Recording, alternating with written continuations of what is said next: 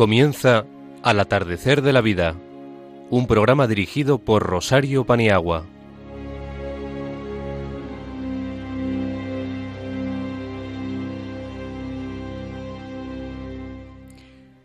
Buenas tardes, amigos. Muchas gracias por escucharnos, porque sin vosotros esto no, no sería posible. Iniciamos el programa con alegría, tratando de que ésta sea contagiosa a través de las ondas. Yo creo que esto es posible.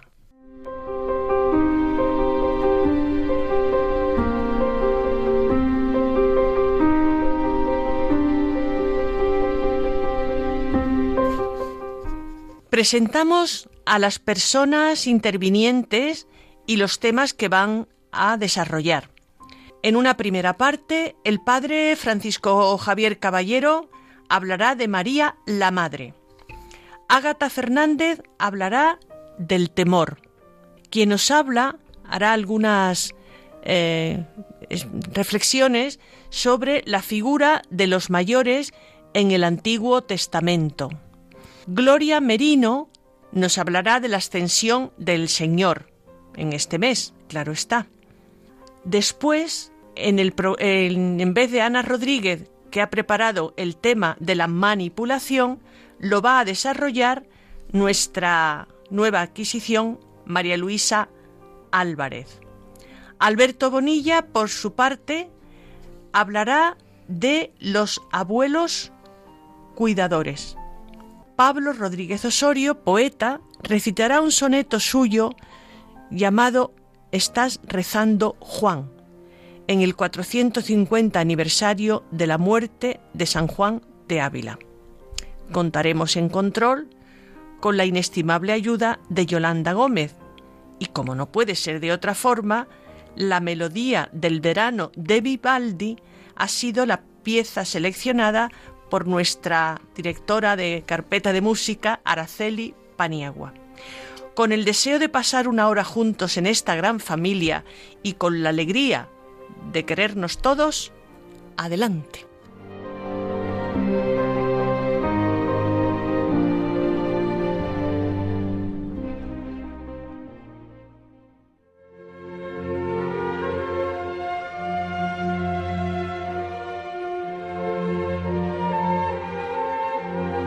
Una voz para este tiempo, con el Padre Francisco Javier Caballero.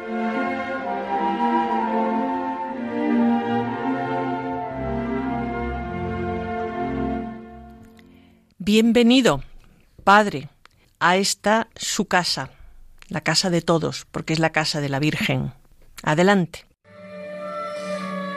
Queridos amigos de Radio María, Queridas personas mayores que nos escucháis desde vuestras casas, muy buenas tardes. Seguramente no somos originales cuando afirmamos que la posibilidad de conexión con este tiempo no está lejos de María. Ella, con su particular generosidad de madre, está bien cerca de este momento, de esta sociedad y cultura en la que tantas veces nos cuesta encontrar conexión con los principios de la fe. Y es como si María, la madre de cada uno y de toda la historia, estuviésemos, eh, la tuviésemos en la palma de la mano, siempre disponible, siempre cercana y siempre posible. La vida de fe y el calor que las comunidades cristianas tenemos que celebrar pueden encontrar en el estilo próximo de María la manera de cómo acercarnos a cada uno, cómo escuchar cada vida, cómo acariciar cada dolor o atenuar cada sufrimiento. María es el paradigma de una iglesia en salida, de una iglesia acogedora, una iglesia ágil que está presente en cada persona y acontecimiento. El paradigma de una iglesia madre que no quiere la foto perfecta, ni la celebración perfecta de la familia perfecta, entre otras cosas, porque no existe.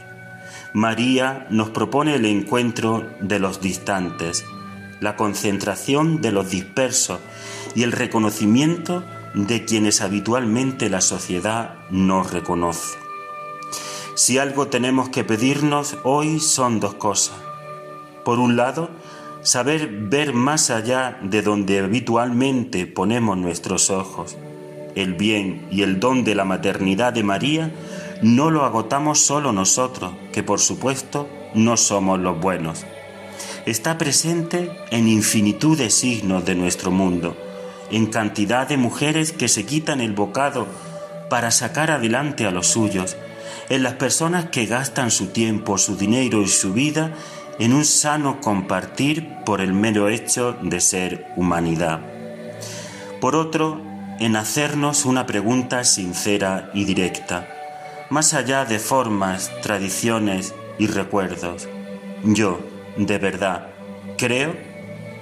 Y si creo, ¿no debería de vivir de otro modo? ¿Compartir de otro modo? ¿Juzgar de otro modo? ¿Hablar de otro modo? Poniendo a María en nuestra palma de la, de la mano, dejamos que nos acompañe, que sea nuestra fuerza, día y noche apoyo, seguridad, intención y súplica. Pídele a María que te ayude a creer y a sentir como ella te cree. Pídele fuerza para aprender, para aprender a compartir lo recibido para no gastar lo mejor de tu vida pensando solo en ti. Una fiesta de María, una fiesta de la Madre de Dios. Que ella nos bendiga a todos. Muy buenas tardes. Muchas gracias una vez más.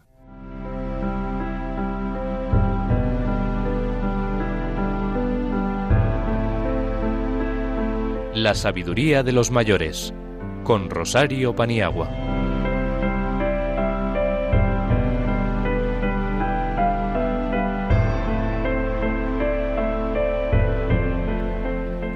Agata, aquí estamos de nuevo. Te escuchamos. Muy bien. El temor. ¿A quién hemos de temer si tenemos a Dios con nosotros?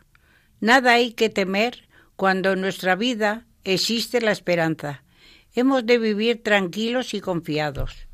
Si hay que temer por no ser fieles a Dios y pedirle fuerzas para conducirnos debidamente, según el Evangelio pero tampoco en eso estamos solos, si lo pedimos con fe y confianza.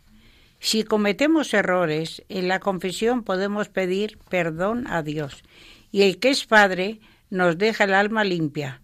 Si lo hacemos desde la verdad y con total determinación de cambiar nuestra conducta errada. Dios siempre nos espera como el Padre del Hijo pródigo, con ternura y misericordia.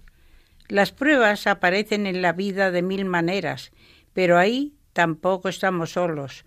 Dios camina a nuestro lado. Nada temo, porque tú vas conmigo, leemos en el Salmo. En la enfermedad, un infortunio familiar, la pérdida de nuestros seres queridos, etc. Dios está, no hay la menor duda.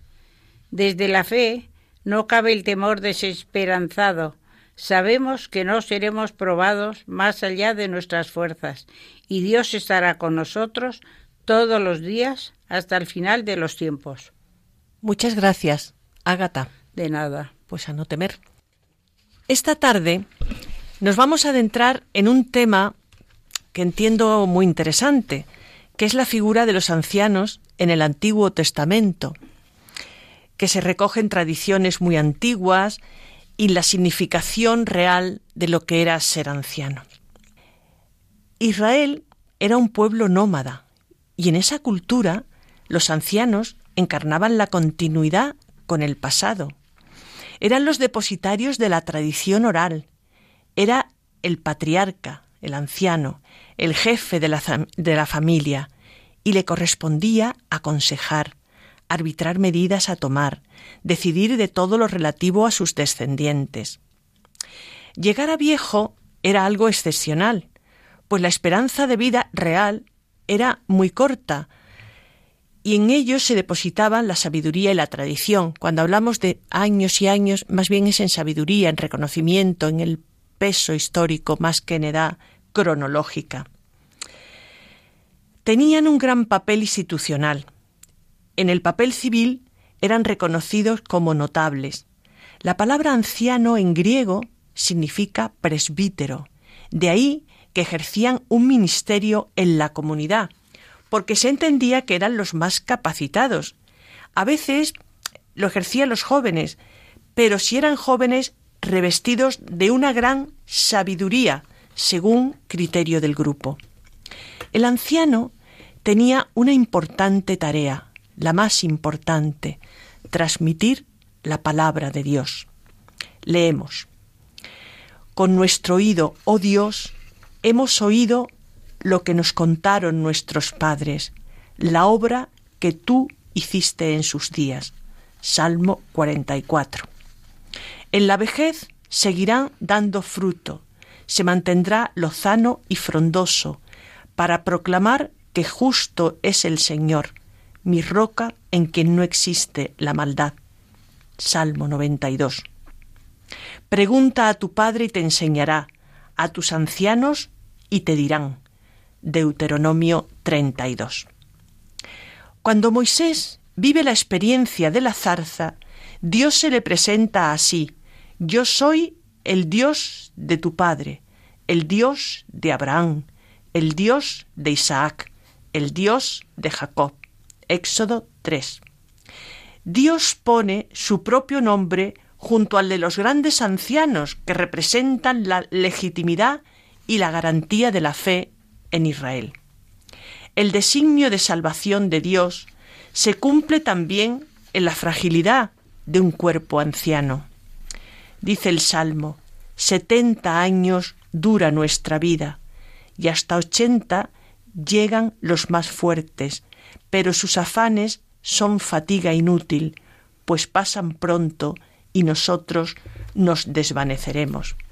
Y de nuevo, en el libro de los Salmos, enséñanos a calcular nuestros días, para que adquiramos un corazón sabio. Salmo 90. A ti, Señor, me acojo, no quede yo defraudado para siempre. Salmo 71. ¿Y qué nos puedes decir sobre Abraham, el padre de los creyentes? El más destacado de todos es Abraham. Como bien dices, padre de los creyentes. En el Génesis se recoge su historia. Fue un hombre que creyó en Dios. Fue hecho padre de generación en de generaciones y generaciones de creyentes. Y a él se dirige la palabra de Dios. Sal de tu tierra, de entre los parientes y de la casa de tu padre, y vete a la tierra que yo te mostraré. Haré de ti un gran pueblo y te bendeciré. Abraham se fía de Dios. Abraham acata la voluntad de Dios. Por ello es el padre y modelo de los creyentes. Pero también le asalta la duda, porque él no tenía hijos, y Dios le promete que su descendencia será tan abundante como las estrellas del cielo. Sara era vieja y sufría de esterilidad, pero en ella se da un camino hacia la fe. Eran viejos llenos de días y murieron en buena ancianidad porque creyeron en la promesa de Dios. Leemos en el eclesiástico, la mucha experiencia es la corona de los ancianos. En toda la Biblia el anciano es una persona revestida de dignidad. Dios elige a los pequeños para realizar obras grandes. Y además, cuando parece que la vida declina y está llegando a su ocaso. La legislación de Israel repite y repite respetar al anciano, el mandamiento de honrarás a tu padre y a tu madre es clarísimo y sigue el eclesiástico. Hijo, cuida de tu padre en su vejez durante toda su vida. No le causes nunca tristeza, aunque haya perdido la cabeza. Sé indulgente con él y no lo desprecies. Tú que estás en la plenitud de las fuerzas, no te burles nunca del anciano, porque nosotros también envejeceremos. Dice el salmista, ganó, gano en sagacidad a mis maestros, porque medito sus dictámenes. Gano en cordura a los ancianos, porque guardo sus mandatos. El Salmo 119. Pero los ancianos que describe la Biblia son de carne y hueso y procedieron algunos mal. Tenemos ejemplos. Porque la condición humana es así, en, en, donde no caben las dudas, las angustias, las fragilidades. Pero el anciano sabio y estimado por el pueblo es muy, muy recurrente en el libro sagrado. Voy terminando, pero quería decir que están presentes mujeres ancianas que son curadas en su esterilidad. Isabel, la prima de María, Rebeca. Y aludimos al Salmo 71 cuando dice, Tú eres mi esperanza, Señor, mi confianza desde joven. No me rechaces ahora que soy viejo, no me abandones cuando decae mi vigor. Yo esperaré sin cesar y reiteraré tus alabanzas.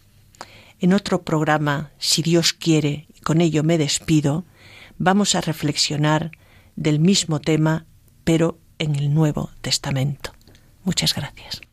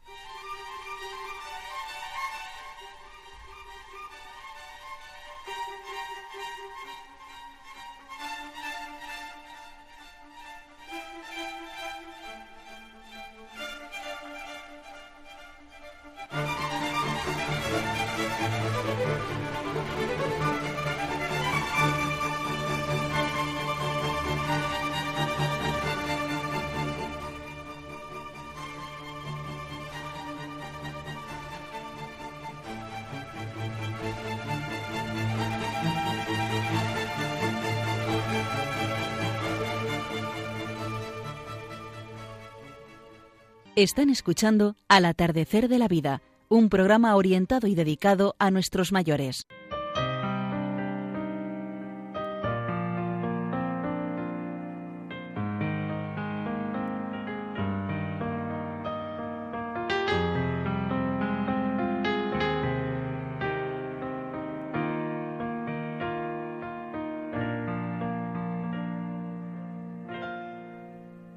El pensamiento de los mayores con Gloria Merino.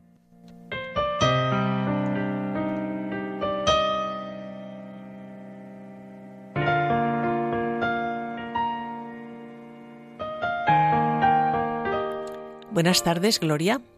Buenas tardes a todos los radioyentes de Radio María. Eh, Comienza con lo que hayas preparado desde tu pensamiento humano y cristiano. Adelante, Gloria, tienes la palabra.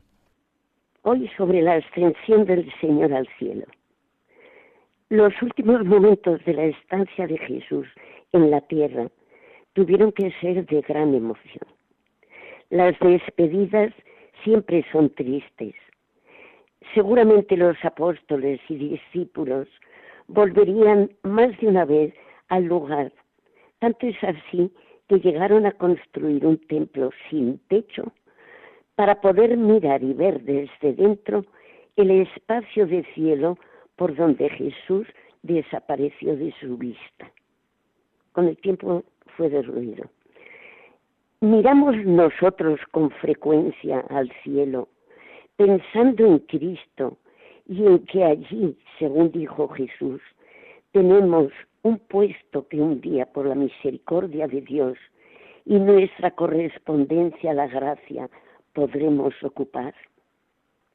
O vivimos como si nuestra existencia en este mundo no fuera a acabar nunca. El misterio de la ascensión del Señor al cielo hace crecer en nosotros la virtud de la esperanza. Se nos habla muy poco del cielo, y por lo tanto pensamos muy poco en su existencia.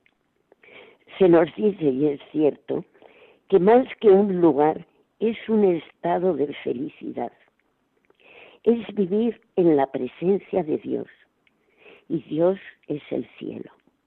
San Pablo, después de una revelación que tuvo, nos dice que ni el ojo vio, ni el oído oyó, ni pasó a hombre por su pensamiento cuáles cosas tiene Dios preparadas para los que aman a Dios. Es decir, el cielo se alcanza amando a Dios. ¿Cómo podemos amar a Dios a quien no vemos? Cumpliendo sus mandamientos y amándole a Él en el prójimo. Esta última etapa de la vida debemos vivirla con gran fe, confianza, y sobre todo con gran amor a todos los que nos rodean. Desterrar de nosotros toda crítica, envidia, juicio, dureza de corazón condenando a los demás. Pensemos que pronto seremos juzgados y que conforme hayamos juzgado nosotros, así nos juzgarán. Que la comprensión, la disculpa, el perdón y el amor reinen en nuestra vida. Eso sí, condenando siempre el pecado, pero no al pecador. Otra forma de amar es el compartir, no solo lo material que podamos poseer, sino también lo que somos, entregando y compartiendo nuestro tiempo, nuestros conocimientos, es decir, nuestra vida. En la lápida de un cementerio figura esta inscripción. Lo que tuve, lo perdí. Lo que gasté, no lo tengo. Solo tengo lo que di.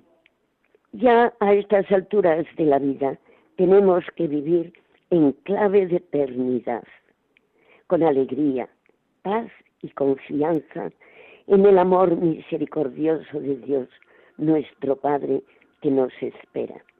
Cuando contemplemos la belleza del cielo en una noche estrellada, en un hermoso arco iris, en una maravillosa puesta de sol, pensemos, si tan bonito es el revés, como será el derecho. Con todo mi cariño para todos.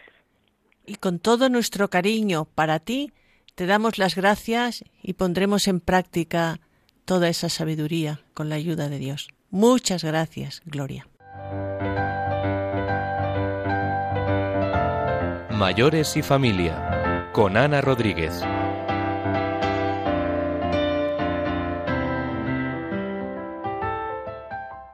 Muchas gracias, Ana, por tu trabajo, que lo va a leer en esta ocasión, que lo ha asimilado y lo hace muy bien, María Luisa Álvarez, porque Ana no nos puede acompañar en esta tarde. Adelante, María Luisa, y bienvenida.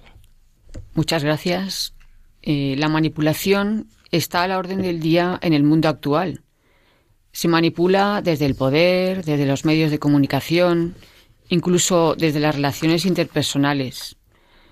Es una forma de chantaje emocional que funciona de esta manera. Cuando el manipulador quiere lograr algo del que tiene delante, se pone en marcha una serie de mecanismos de inducción y de seducción para inducir al que escucha a que piense o actúe de una determinada, determinada manera, tal como quiere el manipulador, y todo eso sin darnos cuenta. Y solo desde la palabra que sabe utilizar muy bien y el don de gentes que sabe que tiene, y todo ello unido a la confianza que en principio la gente deposita en esas personas que dominan ese arte. Son los que llamamos pico de oro. María Luisa, ¿Qué métodos utilizan para lograr que la gente siga al manipulador? Pues pueden utilizar varios métodos. Por ejemplo, la victimización constante a modo de comodín. Eh, todos hemos visto las personas que piden por la calle, que nos hablan de una infancia difícil, de que no tienen trabajo, que acaban de salir del hospital o de la cárcel. ¿Qué consiguen con esto? Que mientras nos van contando sus traumas, nosotros minimizamos los nuestros, nuestras preocupaciones. Con esto no quiero decir que haya personas con necesidades, porque las hay, pero las que de verdad necesitan ayuda acuden a centros que se dedican a ello, a Cáritas, Seguridad Social, parroquias, etc. También utilizan la amenaza, apoyándose en, nuestras conductas, en, en nuestro modo de vivir, en nuestras costumbres y así hacernos sentir mal. Si sigues fumando o comiendo así, acabarás con algún problema serio. Menos ir a la iglesia y más ayudar a los pobres. Deberías hacer algo de ejercicio, porque dentro de unos años no te podrás ni mover. El manipulador no le gusta la comunicación directa, suelen utilizar el sarcasmo para ridiculizar nuestras conductas o nuestros sentimientos, para que nos sintamos inferiores e inseguros. Por ejemplo, los abuelos os pasáis la vida ayudando a vuestros hijos o a vuestros nietos, y no os lo van a agradecer. No les ayudéis tanto, lo que tenéis que hacer es divertiros más. Dan un mensaje amable, pero con unas consecuencias muy poco agradables. El, manipulador suele ser encantador con las personas que le escuchan.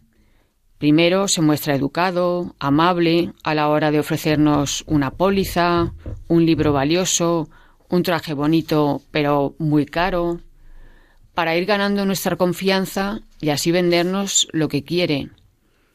Pero si ve que no estamos muy decididos, cortará rápido la conversación y se irá a otras cuestiones. Te hará sentir culpable por no seguir sus consejos. Te indicará lo que debes hacer y si no lo haces te amenazará con penas catastróficas. No sabe usted lo que se está perdiendo. Si no pone usted un cerrojo, le puede entrar cualquiera. ¿Qué consecuencias se saca de todo esto? Pues que no hay que creerse todo lo que oigamos. Que cuando una persona te quiere ayudar, te asesora, no, no se impone, no te amenaza, no te obliga, te respeta, tiene paciencia, te deja libertad de elección y aunque no esté de acuerdo, seguirá siendo amigo. Te deja libertad y no dependencia. Y jamás, y jamás te hará sentir culpable. El chantajista emocional aprende desde pequeñito, en la familia o en su ambiente. Todos habréis oído en algún momento a niños decir Te dejo ser mi amigo si me das ese reloj. Si fueras un buen hermano, me dejarías la habitación más grande. En ese caso, ¿qué podemos hacer para no sentirnos manipulados? Buena pregunta. ¿Cuántas veces has dicho sí cuando querías decir no? ¿Cuántas veces defiendes tus principios sin importarte la opinión de los demás? ¿Cuántas veces pretendes gustar a todo el mundo, aunque tú quedes mal? ¿Qué ganas con ser sumiso si luego te quedas mal? ¿Por qué a veces digo lo que no quiero decir o hago lo que no quiero hacer? ¿Por qué me callo cuando debo hablar? Se trata más bien de ser asertivo, Decir lo que se piensa de una manera educada. Decir no cuando sea necesario. Expresar lo que se está sintiendo. Lo cual puede llevarnos a pensar que no somos políticamente correctos, pero tendremos que hacerlo para sentirnos bien con nosotros mismos. La asertividad es un punto medio entre el que se arrodilla y el que aplasta al otro. Con educación podemos decir todo. Nuestra opinión vale tanto como la de los demás. Pero tenemos que tener claros, claras nuestras prioridades, conocer nuestros puntos débiles, lo que no es sociable, lo que no es mejorable, lo que no es negociable. No tener necesidad de mentir dando excusas falsas. Ante todo, ser coherente, o como dicen ahora, ser auténtico. Aquí me estoy refiriendo a no sentirnos manipulados por nadie. Muchas gracias. Las gracias te las damos a ti, a Ana, a María Luisa Álvarez, y no nos dejaremos manipular, creo yo, después de esta magnífica disertación.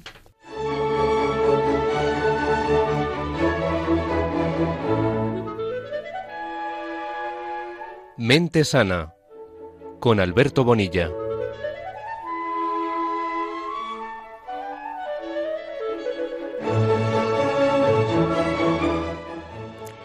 Alberto, buenas tardes.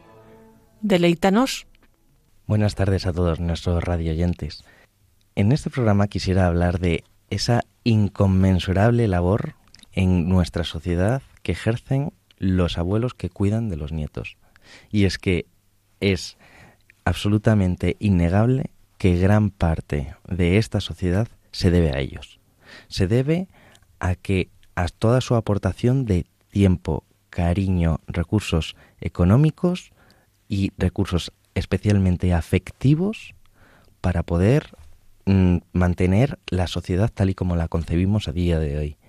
Y es que desafortunadamente en ocasiones mm, la naturaleza se invierte no son los padres los que tienen que, cuidar, que llevar a los hijos al colegio, que recogerles, que alimentarles, que inculcarles eh, rutinas y valores, sino que son los abuelos.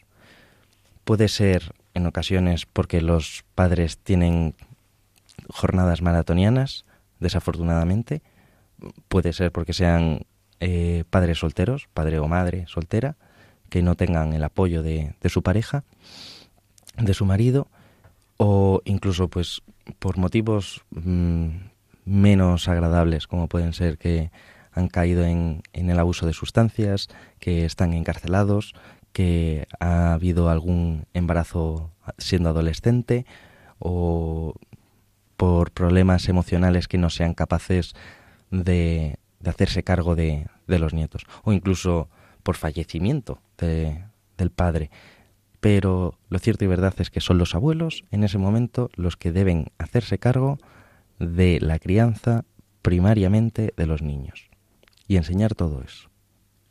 No nos vamos a mentir. Incluso en ocasiones los sanitarios nos sentimos perdidos de cuáles son las posibles consecuencias de, de todo esto. Cómo afrontar lo que pasa con esta con estas personas que tienen que afrontar la crianza cuando tienen en realidad el paso cambiado. Se esperaban, llevan toda la vida planificando la jubilación, el momento en el que ya se es mayor, que tiene uno más tiempo, más tiempo para uno mismo y de repente todo se trunca. Es completamente legítimo que los abuelos que cuidan primariamente a los niños, a los nietos, pues eh, se sientan sobrecargados, se sientan sobrecogidos, entren en crisis, en definitiva, que sientan mucha ansiedad, que sientan que tienen un estado anímico más bajo, que las relaciones sociales no son las adecuadas para lo que les gustaría, incluso se quejan de, de problemas asociados a, a, esta crianza. Lo cierto y verdad es que mm, se ha investigado sobre ello, tampoco se puede concluir que realmente la, una carga así de repente eh, influya sobre el nivel de salud, pero sí es completamente legítimo estar en un estado de crisis durante todo este tiempo, porque al final lo que aparecen son sentimientos encontrados, es una ambigüedad entre el amor y el odio. Y porque claro, quiero muchísimo a mi nieto, pero no me correspondía esta, esta carga a estas alturas de la vida. No sé muy bien cómo afrontarla en la sociedad a día de hoy. Se carece, se carece de eh, tiempo suficiente para uno mismo, para sociabilizarse, para tener tiempo libre, para eh, dedicárselo a, a uno mismo a no hacer nada. Todos en algún momento queremos no hacer nada, pero es cierto que al final se tiene que estar disponible constantemente para los nietos. Y eso es un problema que hace que redunde lo de la, ambigüedad de la que hablaba antes. Pero en el fondo, toda esta gente, y por si alguno de nuestros radioyentes está escuchándolo y se siente identificado de todo esto, es en la familia extensa, en otros hijos, los tíos de los nietos a los que estamos cuidando, en donde podemos encontrar un grandísimo apoyo en nuestro cónyuge, si, si todavía sigue viviendo, o en los grupos parroquiales. Es, son los grandes apoyos, como si fuese un taburete que nunca cojea, son los grandes apoyos donde podremos encontrar los recursos necesarios para poder abordar toda esta situación de la que en muchas ocasiones ni siquiera podemos tener un, una válvula de salida, pero mm, no podremos sustituirla, quiero decir, no podremos eh, relegarla, pero podremos tener la válvula de salida gracias a estas tres apoyos para poder descansar un poco y poder ser más nosotros mismos. Muchísimas gracias. Bueno, Alberto, hasta el próximo día. Muchísimas gracias por tus aportaciones.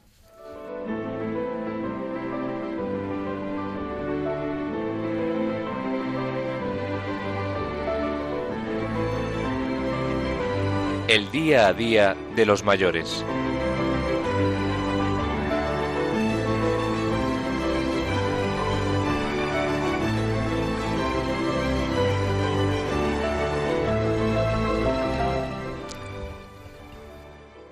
Los medios de comunicación tienen que presentar una imagen de los mayores de forma real, objetiva, sin estigmas ni prejuicios, teniendo en cuenta la diversidad que hay en este grupo social, como en otros grupos, y huyendo de la uniformidad e imágenes que poco tienen que ver con la realidad. Todo ello desde una mirada que contribuya a la inclusión social, para que sean reconocidos como personas dignas y activas en la sociedad. Las personas mayores son un activo social, cultural y económico, sustituyendo en muchos casos las carencias de sus familiares en situaciones de paro y precariedad. También destacamos que los mayores son una parte importante del voluntariado social para muchas personas, que se benefician de su tiempo y su experiencia. No son, por tanto, sujetos pasivos, sino activos en todos los ámbitos de la vida social.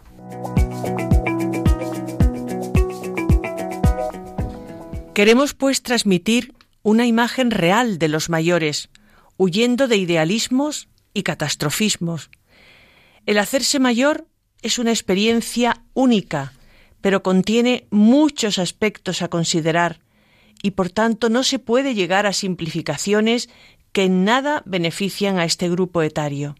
Hay que considerar los aspectos bio, psicosocial, económico y, cómo no, la trascendencia en los mayores creyentes.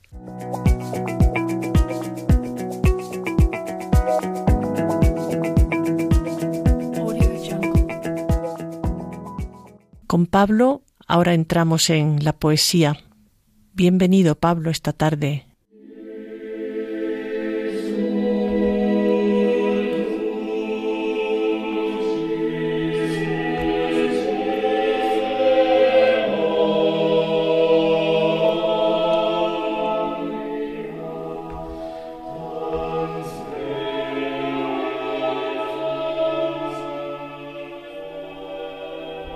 Estás rezando, Juan, piadosamente, en una humilde gruta arrodillado y en asuntos de Dios embelesado, porque Él, con su gracia, te alimente. Aislado estás del mundo, de la gente, a solas con Jesús crucificado, derramando tu amor por el amado, y pidiendo que el suyo se acreciente. Sosiego, luz y paz, ese lugar rezuma por sus piedras, porque el frío se hace calidez en esa cueva. Pues no cesas, buen santo, de rezar, a tu amoroso lado orar, ansío para que Dios, al vernos, se conmueva.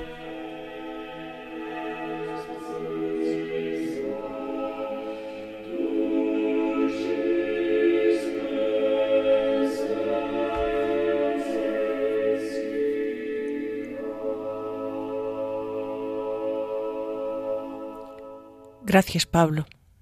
Nos has conmovido a todos. Gracias.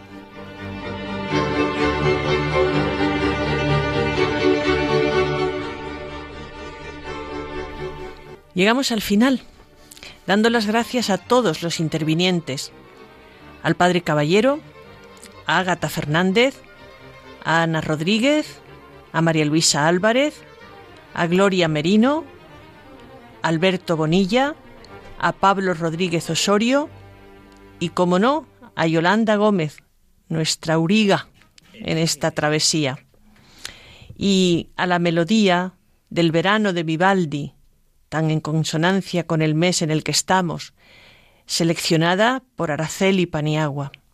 Gracias a todos. Seguimos juntos para conectar por correo postal Radio María, al atardecer de la vida, Paseo de Lanceros 2, primera planta 28024, Madrid.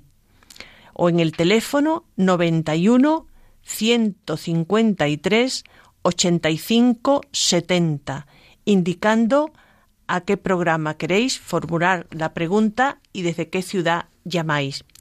Pero también podemos escuchar el programa en diferido en Radio María al atardecer de la vida y pulsar en el día que queremos escuchar en la, página de Radio María. Volvemos el 13 de julio, no lo olvidéis, 13 de julio, y ahora seguir conectados con la liturgia de la palabra y después y después y después para oír la emisora, que da mucha vida. Muchas gracias, hasta muy pronto, amigos.